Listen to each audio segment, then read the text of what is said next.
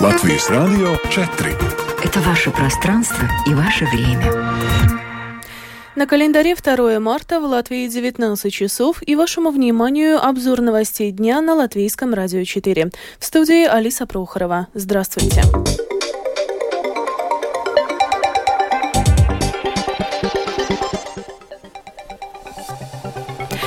В этом выпуске российские власти сообщили о проникновении в Брянскую область украинских диверсантов. Главы МИД стран Большой Двадцатки не смогли согласовать заявление по Украине. Практики латвийских семейных врачей до сих пор не получили деньги за январь. Сейм одобрил поправки о предвыборной агитации в основном на госязыке. В январе уровень безработицы в Латвии был выше, чем в среднем по ЕС и еврозоне. Об этом и не только подробнее далее.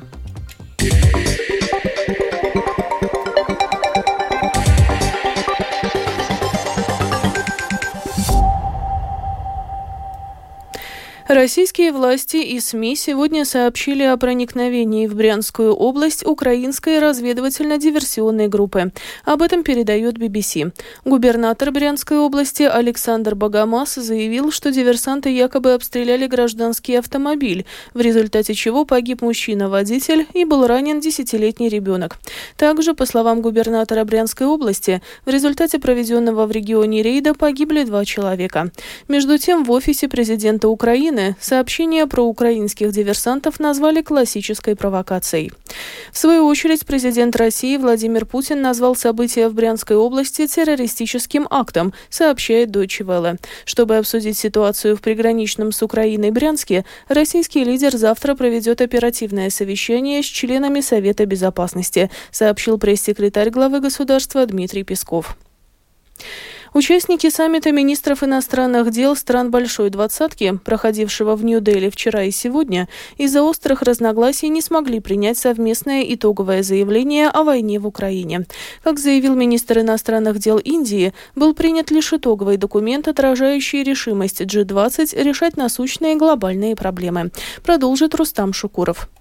Индия желала, чтобы во время саммита в этом году вопрос войны в Украине не затмевал другие темы такие как изменение климата и долги стран третьего мира. Тем не менее, война, развязанная Россией в Украине, до сих пор доминировала в повестке Дня саммита. В своем видеообращении к министрам иностранных дел стран Большой Двадцатки премьер-министр Индии попытался призвать их к единству в решении других проблем глобального характера.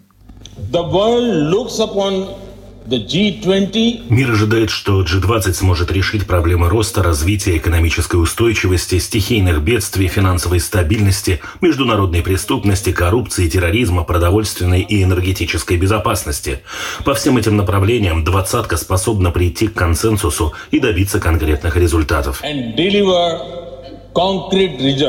В свою очередь, госсекретарь США Энтони Блинкин на встрече дипломатов, в которой также участвовал министр иностранных дел России Сергей Лавров, потребовал от Москвы заключить новое соглашение о восстановлении украинского экспорта зерна. Блинкин подчеркнул, что Россия намеренно замедляет проверки кораблей с зерном, выходящих из украинских портов, тем самым создавая пробки судов, которые сегодня могли бы обеспечить мир продовольствием. Несмотря на то, что двусторонняя встреча Блинкина с министром иностранных дел России не была запланирована, краткое обсуждение между двумя дипломатами состоялось. Как сообщает информационное агентство АФП, Блинкин в разговоре с Лавровым подтвердил приверженность США поддержке Украины, а также призвал Россию отменить свое решение о приостановлении участия в договоре о стратегических наступательных вооружениях СНВ-3. Лавров, в свою очередь, заявил, что Запад использовал саммит для попытки сделать Россию козлом отпущения за свои неудачи. Страны-участницы саммита не смогли договориться о совместном итоговом заявлении, поскольку Китай и Россия договорились не поддерживать текст документа, требующего полного и безоговорочного ухода России с территории Украины. Рустам Шукуров, служба новостей Латвийского радио.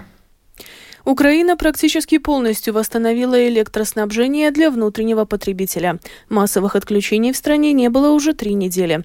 Восстановление разрушенных энергообъектов, а также некоторых генерирующих мощностей позволяют планировать украинцам вернуться к экспорту электроэнергии в страны Евросоюза. Подробнее в сюжете нашего специального украинского корреспондента Оксаны Пугачевой. Планы России устроить зимний энергетический кризис для Украины потерпели крах 1 марта на энергетическом совещании с участием профильных компаний страны. Президент Украины Владимир Зеленский подчеркнул, что Украина достойно прошла минувший осенне-зимний период всю зиму пройдена. Эта зима пройдена, она была очень сложной, и эту сложность почувствовал без преувеличения каждый украинец.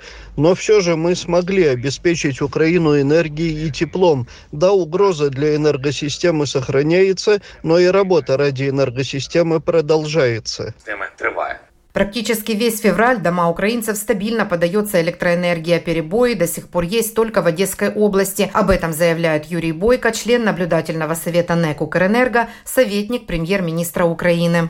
Уже впродовж трех тижнів уже три недели не применяются отключения электроэнергии. Энергетики Украины достойно отстояли свой энергетический фронт.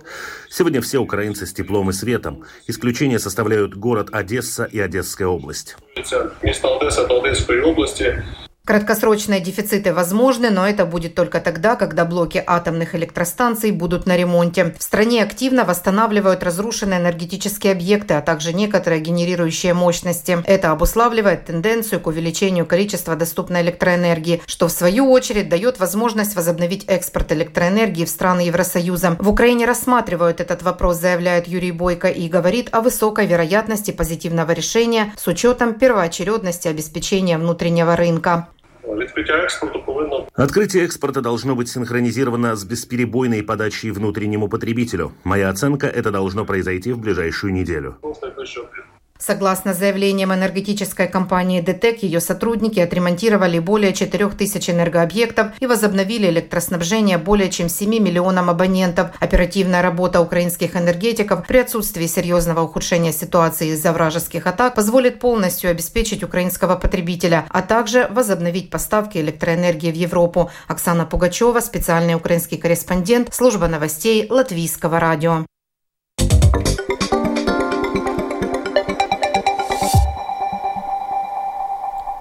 Продолжаем выпуск. Сегодня прошло очередное заседание Сейма Латвии. В частности, парламент концептуально поддержал поправки к закону, которые предусматривают, что предвыборная агитация в основном должна происходить на госязыке. Подробнее о принятых сегодня решениях и утвержденных законопроектах расскажет Сергей Бордовский. В первом чтении приняты поправки к закону о предвыборной агитации, которые определяют, что коммуникация в предвыборный период в Латвии должна будет проходить на государственном языке. Вот что заявил референт законопроекта Эдмунс Юревиц. Поправки к закону о предвыборной агитации по сути означают укрепление роли государственного языка в предвыборной агитации. Конечно, в этом законе ясно определены различия между предвыборной агитацией на выборах в Сейм, в которых могут участвовать только граждане Латвии, и выборах в самоуправление и Европарламент, поскольку в них имеют право принимать участие и граждане Евросоюза. Даже инициаторы поправок согласны, что необходимо продолжить дискуссии, чтобы законопроект был принят по сути и реализован в жизни. Однако, чтобы учесть все нюансы законопроекту перед вторым чтением, необходим более длинный срок подачи предложений. Подавляющее большинство депутатов парламента поддержало этот законопроект в первом чтении, однако в Сейме отметили, что перед окончательным чтением предстоит еще взвесить все за и против ограничений в предвыборной коммуникации, говорит депутат Сейма Виктор Свалайнис. Все это время с момента независимости Латвии мы видим, что этому вопросу уделялось сравнительно мало внимания. Число людей, где в семьях по-прежнему используется русский язык, чрезвычайно велико в Латвии. И мы, продвигая эти поправки, не должны это забывать. Нам надо тщательно обдумать, чтобы мы, принимая эти поправки, не связали сами себе руки. Это люди с латвийскими паспортами, которые могут прийти на выборы. И если мы не оценим ситуацию достаточно серьезно, мы сами себе закроем путь коммуникации с ними. Мы можем оказаться в ситуации, что с помощью новых технологий, а мы знаем, что мы и близко не ограничили полностью все каналы информации, какие-то другие и, возможно, не очень дружественные Латвии силы смогут коммуницировать с этими людьми гораздо успешнее, чем мы сами.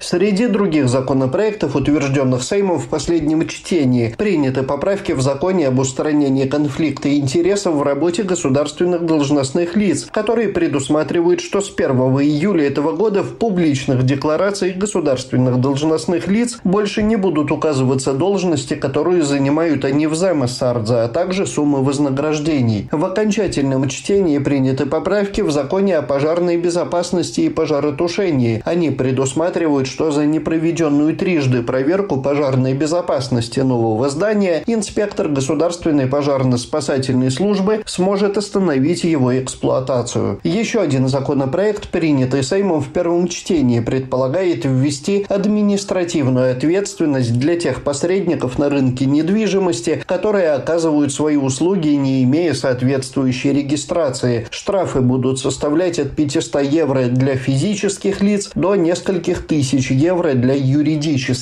Законопроект вступит в силу с 1 июля следующего года. Сергей Бордовский, служба новостей Латвийского радио. Практики латвийских семейных врачей до сих пор не получили финансирование за январь. Об этом сообщила глава Ассоциации семейных врачей Сарми Тевейде. Как заявила Национальная служба здравоохранения, возникли проблемы с программным обеспечением и счетами, в результате чего оплата будет отложена. В Рижской больнице травмато... травматологии и ортопедии начаты двусторонние операции тотального эндопротезирования коленного сустава. Этот вид операции является новым для Латвии, хотя уже некоторое время практикуется в мире. Это обеспечивает несколько преимуществ для пациентов, в том числе более короткое время восстановления. С начала года такие операции уже сделали четырем пациентам, сообщил травматолог-ортопед Матис Золманис протезēšana, tātad locītavas maiņa. Протезирование, то есть изменение или замена сустава искусственным имплантатом, в настоящее время или до сих пор выполнялось только на одном коленном суставе. После замены этого сустава пациент какое-то время ждал до следующего. Могло пройти пару месяцев, мог пройти год. Так что теперь можно... Теперь эту операцию можно выполнить в один этап. Обе операции одновременно. То maiņu veikt tā kā vienā etapā abas operācijas vienlaicīgi. В январе этого года уровень безработицы в Латвии составил 6,8%. Это выше, чем в среднем по Евросоюзу и еврозоне, свидетельствуют данные статистического бюро Евростат. Между тем, в соседней Эстонии уровень безработицы в январе составил 5,2%, а в Литве 6,4%. Суд по экономическим делам, утверждая соглашение о наказании по делу так называемой сети денежных мулов, приговорил 12 подсудимых к условному сроку лишения свободы, а еще одного человека к реальному тюремному сроку. Всего к ответственности привлечено 14 человек, один из которых является гражданином Германии, а остальные гражданами Латвии. В целом, до заключения соглашения с ответчиков было взыскано почти 45 тысяч евро, которые были получены преступным путем, рассказывает представитель прокуратуры прокуратуры Айга Эйдука. Члены этой организованной группы в Латвии обеспечивали легализацию полученных преступным путем средств в зарубежных странах, используя разветвленную сеть денежных мулов. Схема отмывания денег, созданная членами этой организованной группы, обеспечивала зачисление средств, похищенных в основном в зарубежных странах, на банковские счета латвийских подданных в виде платежа ZIP. Поступившие средства тут же обналичивались или конвертировались в криптовалюту и зачислялись на кошельки организованной группы. Группа Смакос. Конституционный суд Латвии сегодня возбудил еще одно дело в связи с нормой закона, согласно которой живущие в нашей стране граждане России для сохранения вида на жительство должны подтвердить знание латышского языка. Это предусматривают принятые ранее поправки к закону об иммиграции. С иском в суд обратились граждане России, имеющие виды на жительство в Латвии. Они просят оценить, соответствует ли Конституции один из пунктов переходных правил закона об иммиграции. Yeah. Завершении выпуска о погоде. В ближайшие сутки в Латвии переменная облачность. Утром и днем местами в основном видимый на востоке снег. Западный, северо-западный ветер до 9 метров в секунду. Ночью на побережье, а днем по стране порывами до 15. Температура воздуха. Ночью по стране от плюс 2 до минус 3, днем от 1 до 6 градусов тепла. В Риге ночью переменная облачность, днем солнечно. Утром возможны небольшие кратковременные осадки. Западный, северо-западный ветер до 9 метров в секунду, порывами до 15. Температура воздуха. Ночью в столице от 0 до плюс 1, днем от плюс 1 до 4 градусов. Медицинский тип погоды второй, благоприятный. Прогноз погоды подготовлен в сотрудничестве с Латвийским центром среды, геологии и метеорологии. Читайте наши новости также в Фейсбуке на странице Латвийского радио 4 и на портале Русала СМЛВ. Обзорные выпуски в 13 и 19 часов выложены на крупнейших подкаст-платформах и называются «Новости дня. Латвийское радио 4». Это был обзор новостей дня 2 марта. Продюсер выпуска Дмитрий Шандро провела Алиса Прохорова в Латвии 19 часов и 15 минут.